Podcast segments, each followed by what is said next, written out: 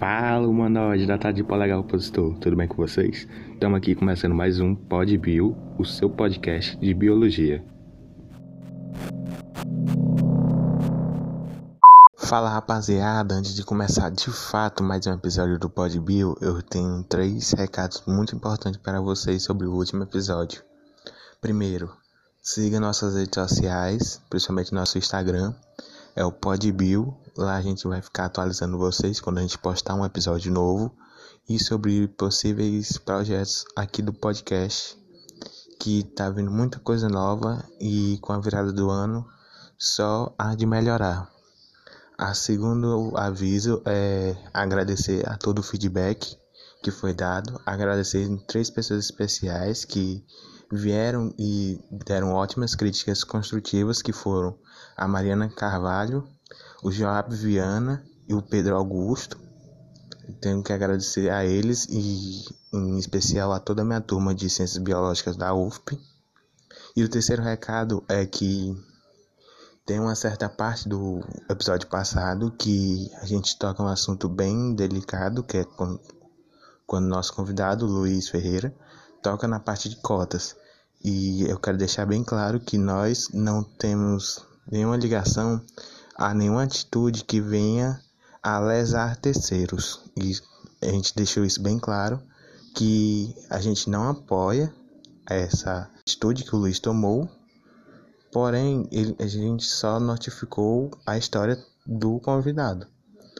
Mas nós temos a pura consciência que isso é um ato errado e que de certa forma lesou um terceiro ou alguma pessoa. Então, nossas sinceras desculpas. Fala galera, hoje eu estou aqui para começar mais um episódio do PodBio, seu podcast de biologia na presença de Pedro. Boa noite, Pedro. Boa noite, Bruno. Boa, boa noite a quem está ouvindo aí. É... Bom dia, boa tarde, boa noite, né? Não sei que horas você vai estar ouvindo esse podcast. É, eu sou o Pedro Augusto, sou colega de turma do Bruno, na licenciatura em Biologia, e fui estagiário no Parque Zoobotânico e no Instituto Tartarugas do Delta. Boa noite.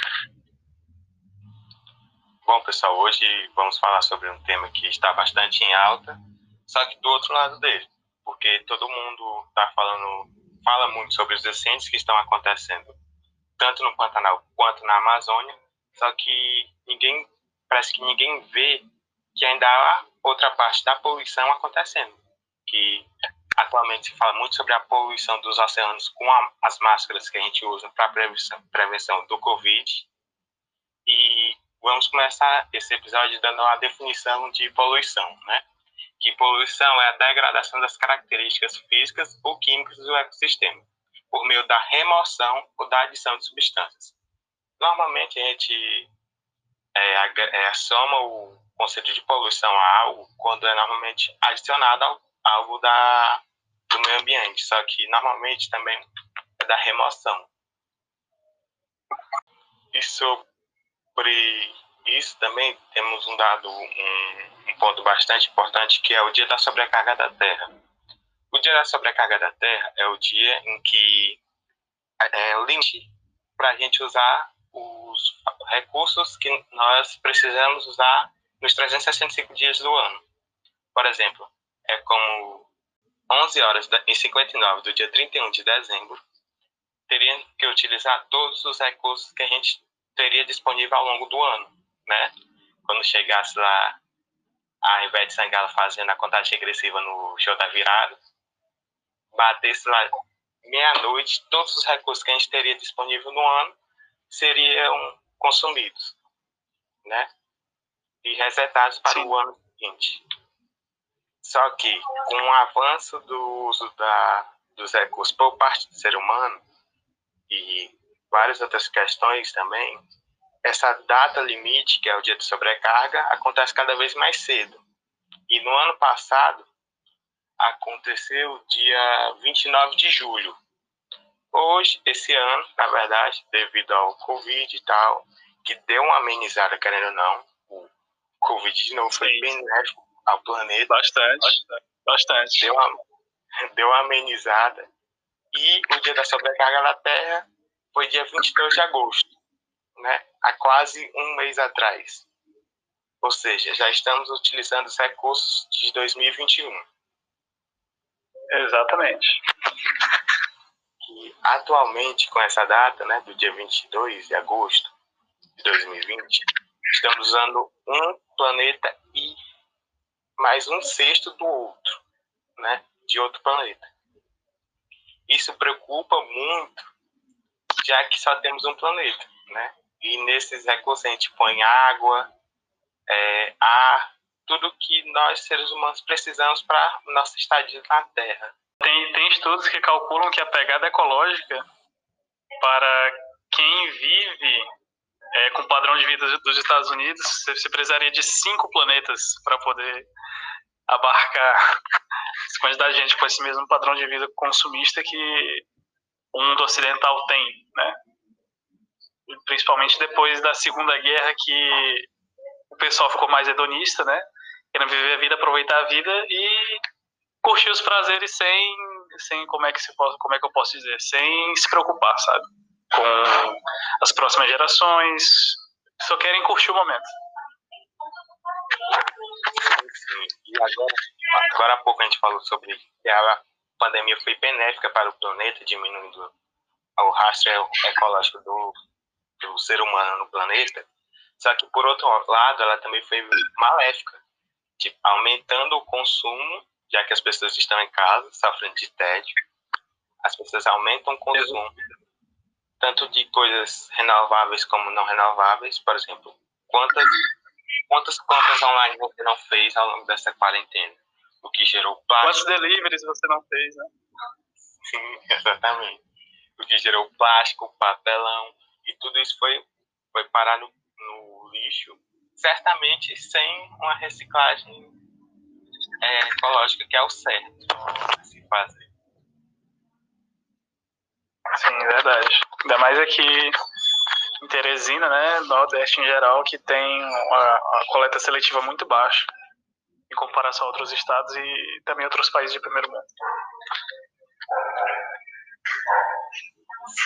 E tipo, a gente já consegue ver que os governantes, inclusive, que não ligam tanto para a parte ambiental, quando a gente para para analisar e vê que apenas 17% da capital do estado, que é Teresina no caso, é, vive com saneamento básico. Ou seja, nossos dejetos orgânicos viram, de certa forma, é, uma poluição para os nossos rios, porque Teresina é cortado por dois rios, que estão atualmente abarrotados de dejetos orgânicos devido à má gestão de esgoto da capital.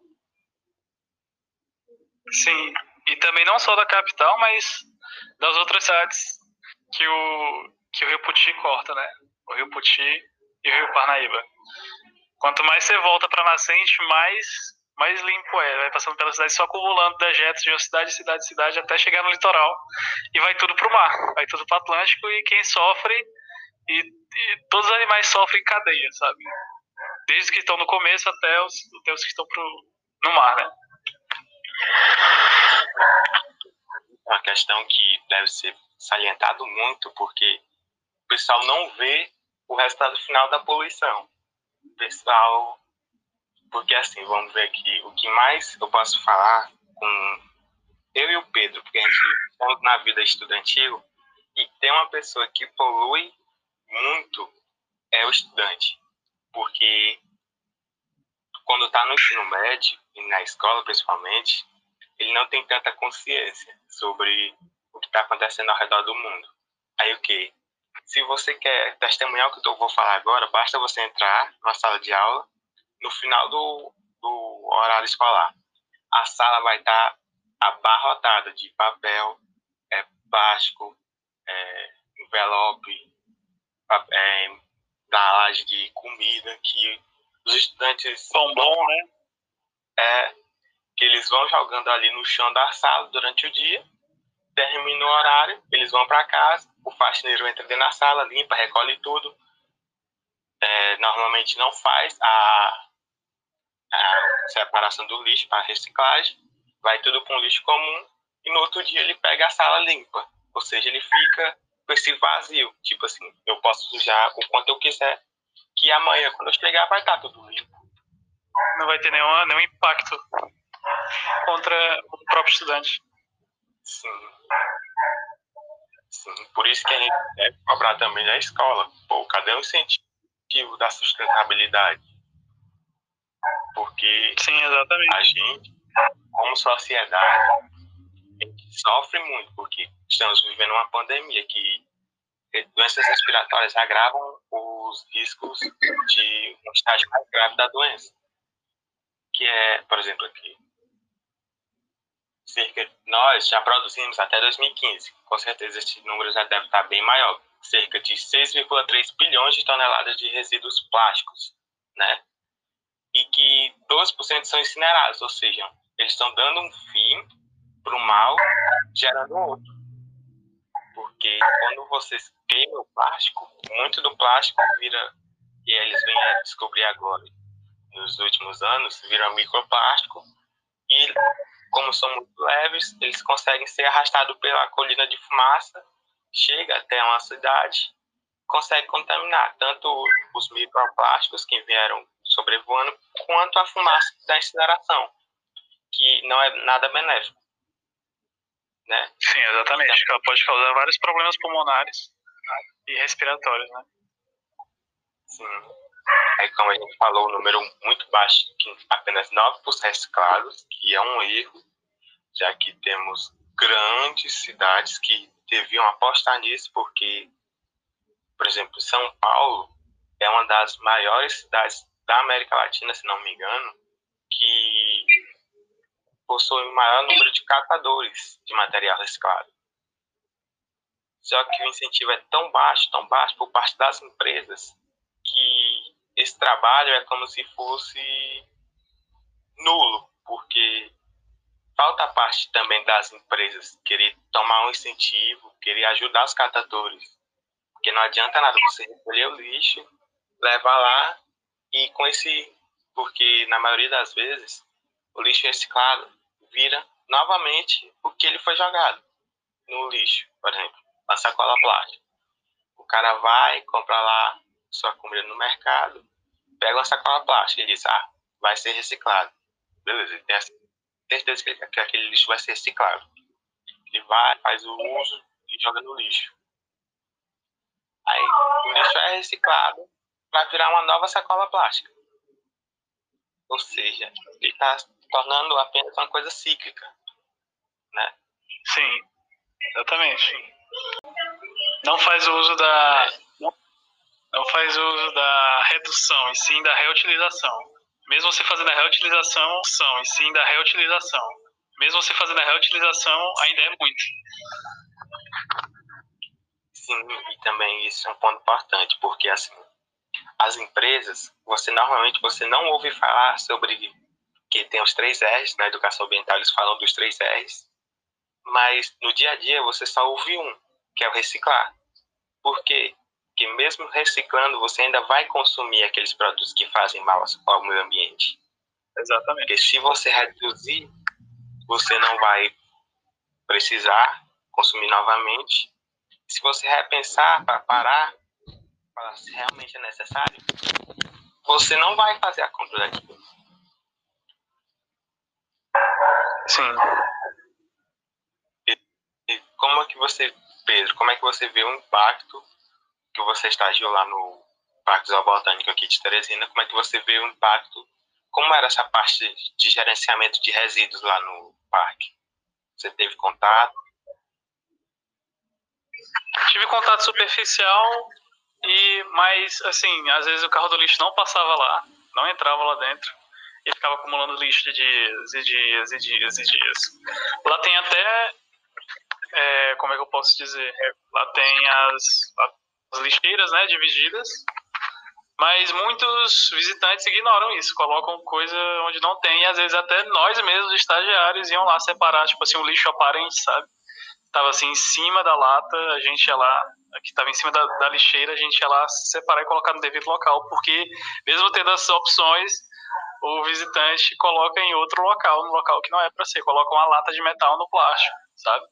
A garrafa de uma lata de refrigerante no plástico, no, na lixeira do plástico. Então isso é é tipo assim, é, pra, é também abandono do Estado, né? O Estado abandona lá. E falta de educação ambiental com, com as, os visitantes, né? Porque se eles tivessem. Sim, a questão do social pesa bastante, porque assim, vamos botar como exemplo o condomínio. Se apenas uma pessoa desse condomínio resolver fazer a reciclagem, não vai adiantar, porque vai ser ele contra todos os outros pessoas do condomínio. Mas agora, Exatamente. se um grupo de pessoas chegar no síndico e falar, queremos implantar reciclagem, coleta seletiva e várias outras coisas sustentáveis que vão fazer bem para o condomínio, com certeza vai ter um impacto bem maior. Não dizendo que o individual não seja importante, mas que o coletivo, somado ao individual, vai ter impactos com proporções bem maiores. Pedro, eu quero te fazer uma pergunta. Sim. Não sei se você chegou a ver o caminhão que vai fazer a coleta do lixo mas é o caminhão adaptado a fazer o lixo da coleta seletiva ou é um caminhão comum? Não é, não é caminhão de lixo e coleta seletiva, é um caminhão com um, um local único para todos os tipos de lixo. Ele não tem as divisões para reciclagem. Eles são sempre é sempre um local único que você coloca todo tipo de lixo e não faz separação nenhuma. Tem a prensa, ele prensa o lixo e pronto. Por isso que eu falo que o social faz a diferença, porque se a sociedade que gere o Parque Zoobotânico e toda a sociedade que vai lá visitar colocasse uma pressão sobre o governante, ó, a gente quer que o caminhão que busca o lixo faça a separação, porque é como se não adiantasse de nada o trabalho de, como você falou, dos estagiários, do povo que trabalha lá, para manter o parque limpo, um ambiente agradável de se visitar, fosse nulo, porque não adianta nada sofrer todo o processo de seleção lá no parque, mas quando chega a hora do descarte, tem um caminhão comum que vai misturar todos os lixos, não é? Pois é, e não, e não só no parque, mas também na cidade em si. Aqui em casa também, o caminhão de lixo não tem separação nenhuma.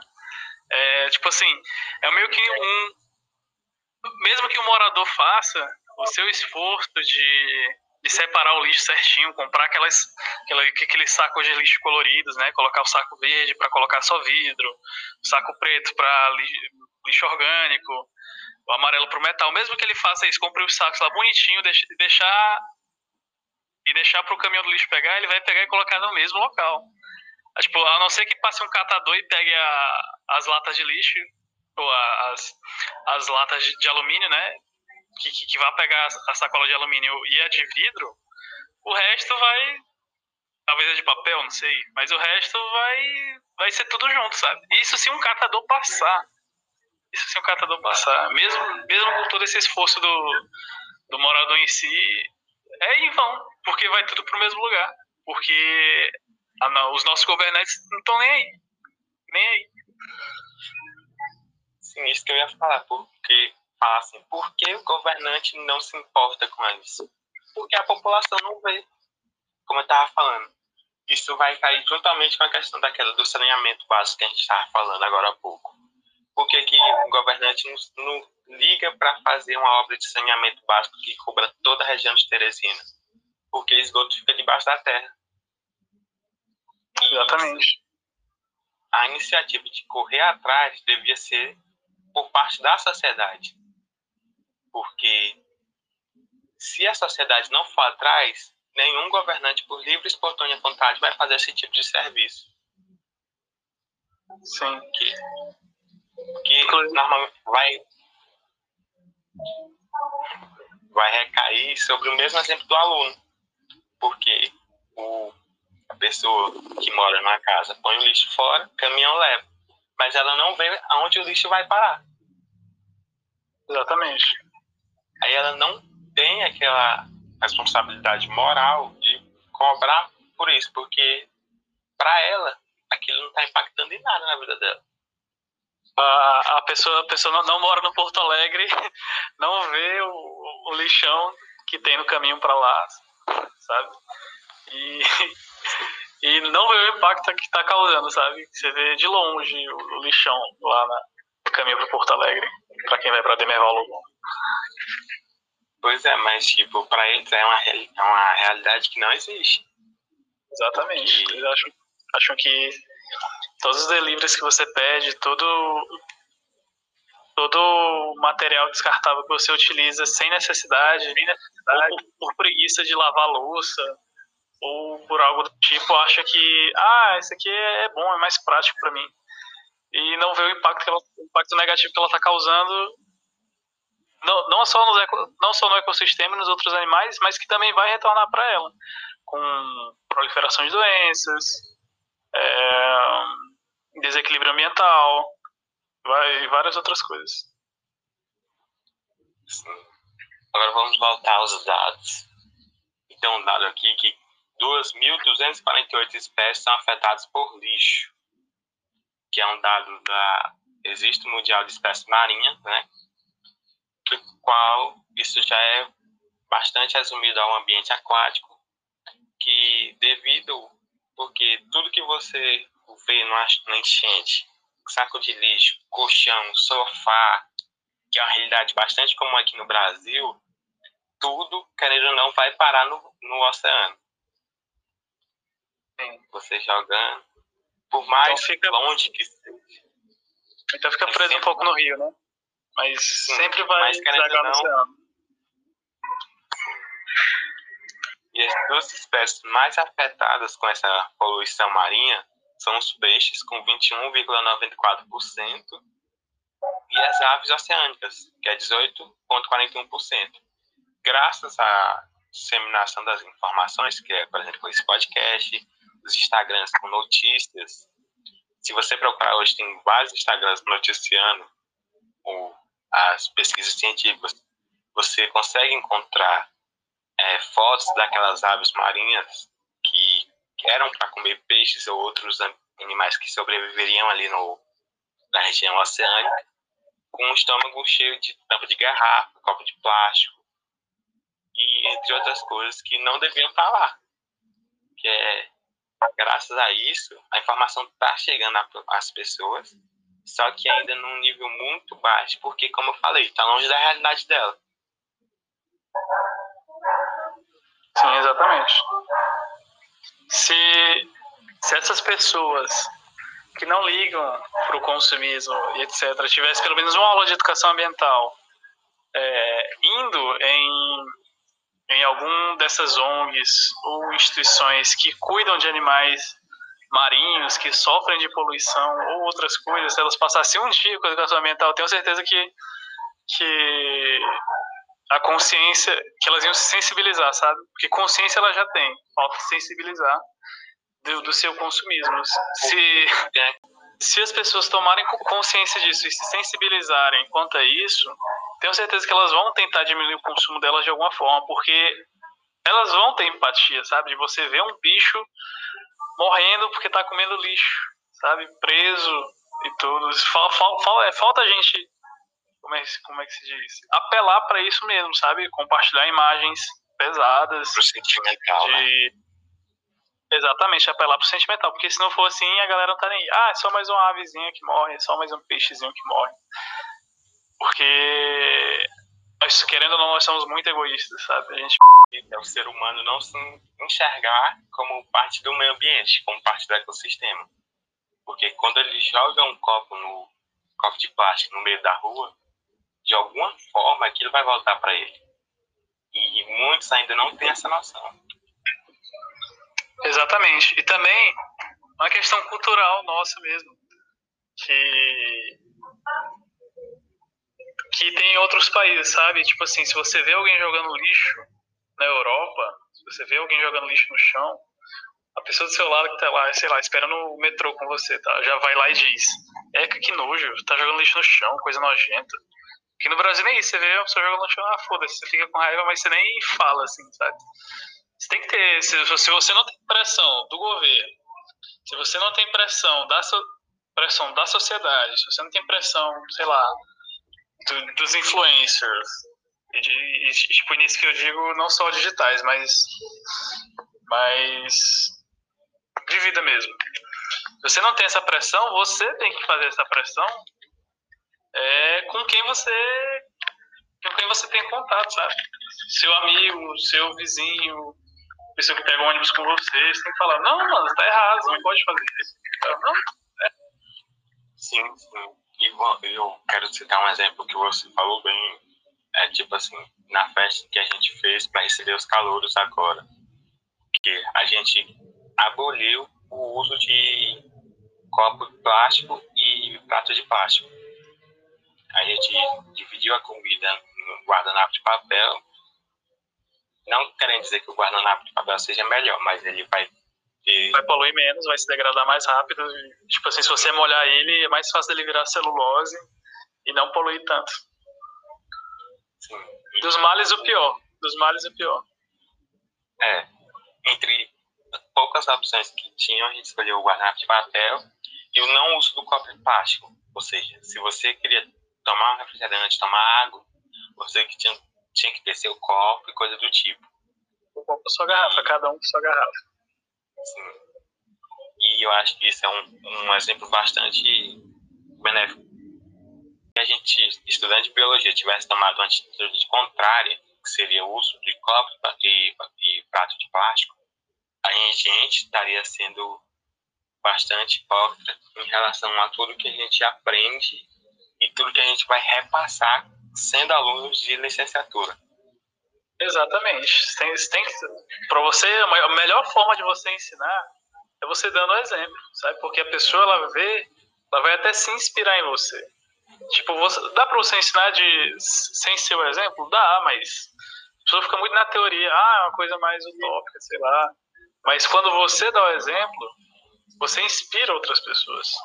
E, e quanto mais cedo, melhor, né? Porque você está na graduação e quanto mais rápido você tem, toma consciência disso e para de poluir, para de poluir não, é porque isso é impossível, mas você reduz a sua poluição, é, quanto mais cedo melhor, porque você vai estar produzindo menos lixo e vai estar se reeducando mais rápido, porque é um processo que demora, não é de uma, tipo de uma noite para o dia, sabe?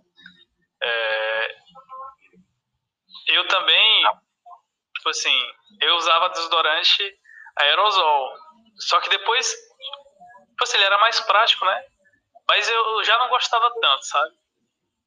E, e depois que eu vi que você tá, você tá é, acumulando gases na camada de ozônio, soltando gás na camada de ozônio, você, se você reduzir um desodorante que você para de usar durante sua vida, você já reduz muito. E se for mais pessoas, mais ainda.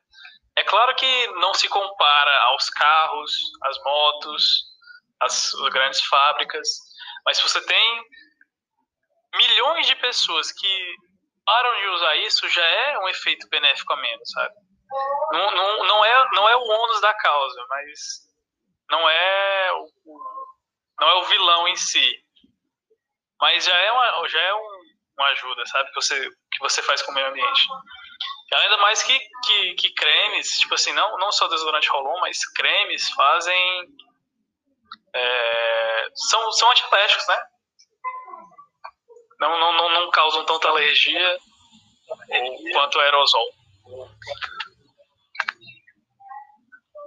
Bom, agora vamos trazer um dado positivo e bastante irônico para esse nosso tema, que é, segundo o Instituto Chico Mendes de Conservação de, da Biodiversidade, o ICMBio, é, 91% gostaria de ter mais contato com a natureza do que tem atualmente. E isso eu posso afirmar que, tipo, como você vai ter mais contato se você não cobra dos seus governantes áreas verdes, a preservação dos seus dos, das matas ciliares, que é de bastante importância para nós que vivemos aqui na região, que é cortada os dois rios, e também nessa Exatamente, não, não, vão, não vão atrás de parques, mais parques na cidade, mais áreas conservadas. etc. Sim. O nosso Parque Zoobotânico aqui de Teresina é um grande exemplo disso. O Pedro vai, vai me confirmar isso. Tipo, é, população que, que visita o parque, a porcentagem é baixíssima. Com certeza, a porcentagem maior são de estudantes que a escola leva como excursão. Tô errado Sim. Exatamente. Final de semana, geralmente é isso. Ou alguns poucos gatos pingados que vão lá e vão lá querer fazer um piquenique, essas coisas, assim como eu já fiz também, né? E, tipo assim, às vezes alguns idosos ou pessoas que estão acima do peso vão lá fazer caminhada, ou então fazer andar de bike, né? Fazer o percurso lá de bike. E, mas mas são, são poucas, bem poucas mesmo. Até porque o, o estado do parque também, abandonado pelo, pelo estado, não, não contribui muito, sabe? Não contribui muito. Não é tão chamativo para a população. Exatamente. O parque oferece um trabalho muito bom para toda a região do estado do Piauí. Que, com certeza, o trabalho que eles fazem, o Pedro pode falar que ele já participou lá, auxiliou de recuperação de animais silvestres, de readaptação. É incrível o trabalho. Então, o trabalho que o parque faz, mesmo tendo uma parte do abandono por parte do Estado e da população, é bastante benéfico, porque, de certa forma, ele vai recuperar uma parcela dos animais que foram afetados com a, com a poluição, porque, querendo ou não, é, o Estado está sendo muito afetado com é, desmatamento, queimadas, né, que está tá virando um tema bastante comum aqui no Brasil, principalmente na, no segundo período do ano. Isso, de certa forma, prejudica bastante toda a fauna e flora do Estado, que é, de certa forma, auxiliada pelos parques botânicos. Exatamente. Em fevereiro, acho, não, em janeiro. Em janeiro, lá no parque, tipo assim, mesmo em época chuvosa, a gente encontrou um filhote de tamanduá que estava com as patas queimadas, que provavelmente foi de algum, de algum fogo clandestino, porque não tem fogo na época chuvosa do ano. É, mesmo a gente estando no, numa zona de ecota, né, entre Caatinga e Cerrado, em época chuvosa não tem queimada. Em época chuvosa do ano, de janeiro, é, não tem queimada. Na, natural, sabe? Então foi um fogo antrópico que chegou até esse filhote de tamanduá-mirim ele chegou lá no zoobotânico as patas queimadas. Infelizmente não sobreviveu. Infelizmente não sobreviveu. É muito triste, cara, você você trabalhar para tentar é, amenizar os impactos humanos e mesmo assim as pessoas não tomarem consciência ou não se importar. Tem consciência, mas não se sensibiliza. É, é, é um pouco frustrante isso, sabe? Sim, e é isso que fala, desestimula aquela pessoa que quer ser voluntária, que fala assim, é meu trabalho contra toda a sociedade, porque eu vou lá, eu vou lá, por exemplo, recolho mil copos de plástico, só que a sociedade joga 10 mil. Sim. Então, e, meu, e fica totalmente motivado. Pois é, e, inclusive a gente faz isso lá no Parque Zoobotânico. Tipo assim, a gente vai. Quando a gente vai caminhando entre os recintos, né, pra ver os bichos, a gente encontra o lixo, plástico, essas coisas, e vai, vai catando mesmo. É porque o governo do estado não não coloca gari lá. Tipo assim, é muito raro, muito raro mesmo. Às vezes não passa nem caminhão de lixo, quanto mais gari pra, pra limpar o lixo lá. Aí às vezes somos nós estagiários que não, voluntários que não ganham nada e vão ajudar a manutenção do parque, sabe? Pois e, é, tipo assim, bem triste E além disso, os, os nossos os nossos tipo assim, a gente faz o estágio é, se esforçando para amenizar os impactos, né? Não só de, de queimadas ou de lixo, mas também de às vezes impacto antrópico de construções, sabe? Se tem estrada, se tem bicho atropelado em estrada que chega lá, mas todo machucado, com fratura exposta. E e a gente cuida lá, tenta ajudar a sobreviver. Tem bicho que é cortado, que leva pedrada de gente, por incrível que pareça, tem bicho que chega lá apedrejado, mesmo não não não não sendo ameaça em nada para o ser humano, como tipo assim uma cobra boide, a cobra da família boide, a jiboia. A jiboia não apresenta perigo nenhum ao ser humano. Não apresenta perigo nenhum, não tem veneno, não não come ser humano. Se fosse um bebê recém-nascido, um bebê recém-nascido não ia ficar fora de cuidado. E não a mata da jiboia. Se fosse, é, é, é, falta de cuidado dos pais. Mas enfim, você, você chega lá, tem animal, é, gavião que leva pedrada, sabe? As pessoas tacam pedra nesses animais. Animais que. Outra coisa cultural é a criação de passarinhos, criação de animais silvestres que que chegam lá, que ficam passando anos e anos presos em gaiolas, que ficam se mutilando, mutilando as asas, o bico, essas coisas, tentando. E, tipo assim, por anos e anos eles já se acostumam com aquilo e já não pode mais voltar para a natureza, sabe? É, são coisas assim que a gente tenta amenizar Só bastante. Vendo pra acreditar. Só vendo para crer, sabe? E é, e é tentando amenizar todos os impactos antrópicos. Não é, não, é só queimada, não é só é falta de, de, de, educação em crime ambiental, né, que é matar um animal silvestre. Mas também os empreendimentos, estradas, é, represas, essas coisas. Não, aqui, aqui não, mas em, outro, em outros setas tem. Né, essa recuperação. Então, você aí que fica no seu Instagram, sentado no seu sofá, postando textos e textos sobre a queimada no Pantanal e na Amazônia, continue fazendo isso. Mas não basta só isso. Tem que pôr a mão na massa, porque só falar não muda o mundo. E com isso, eu quero finalizar mais um episódio. Quero agradecer a presença do Pedro por tirar um tempo dele para vir agraciar com sua bela voz. E ah, não, Bruno. Eu, eu que agradeço aí pelo convite. Convidado aí pro Podbill. Muito obrigado aí, muito obrigado a todos que ouviram até aqui. E ouçam, divulguem o Podbill, porque é uma iniciativa muito boa do Bruno, que eu apoio bastante. E que e que vá ter um impacto de divulgação científica ou reflexão sobre os nossos atos, né? Lembrando que do microplástico, e até 2050 a previsão da ONU é que tenha mais, mais lixo nos oceanos do que peixes.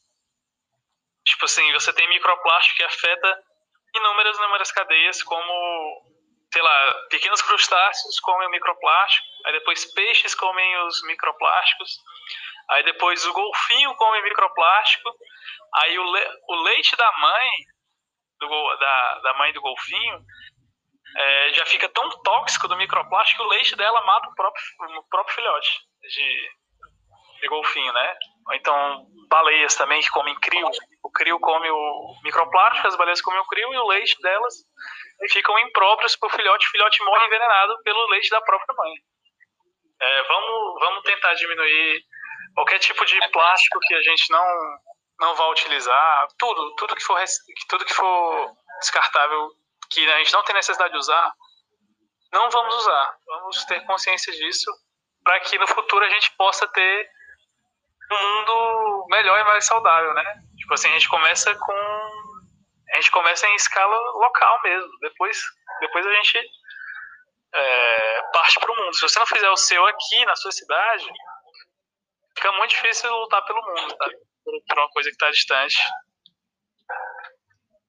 E é isso. Muito obrigado, Bruno. Muito obrigado a todos por Valeu.